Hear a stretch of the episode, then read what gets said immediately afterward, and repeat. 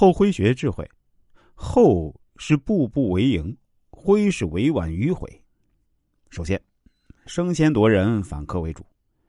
升仙夺人的人，往往更能在决定成败的关键时刻反客为主。深谙后辉之道的人都明白，趁阳光灿烂的时候晒干草的道理，因为胜利与溃败往往就在分秒之间。如果不能占据主动，成功与失败就会瞬间转手一人。结局可能大相径庭啊。在商场上，先声夺人的原则同样适用。这一原则的根本点就是要求你抢先行动，第一个占领市场。在中国当代中国富翁行列中呢，有一个从黑龙江生产建设兵团走出来的神奇人物李小华。他如今功成名就，拥有资产一百零八亿，富甲一方。他对成功诀窍的总结就是超前行动。先声夺人。八十年代初，一些个体户呢纷纷南下广州，在广州著名的高地街，人们都把目光盯在 T 恤、牛仔等令人眼花缭乱的服装上，他便回到当地的市场，领导服装新潮，赚上一把。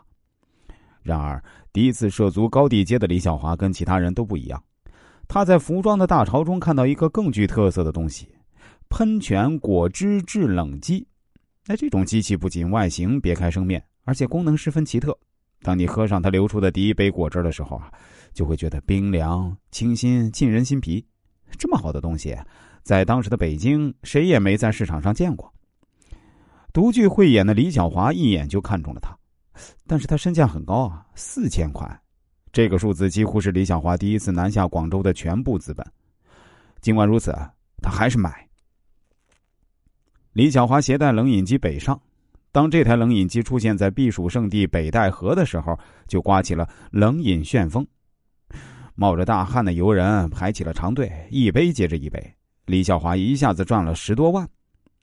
就在第一台喷泉制冷机与北戴河消费品独领风骚夏天流行即将结束的时候呢，他又毅然决定卖出这台立下汗马功劳的机器。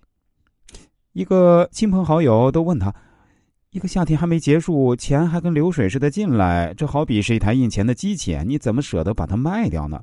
这不是傻吗？事实证明，李小华不是傻，而是精。在李小华看来，这台冷饮机今年所以独领风骚，因为它是第一台，独家经营。一些脑袋反应快的人肯定会跟上。明年的北戴河呀，将会出现上百台，竞争的激烈程度可想而知。正如李小华所预料啊。第二年北戴河的夏天啊，喷泉式冷饮机到处可见，比比皆是。虽然还有人畅饮，但已不见排长队的镜头了。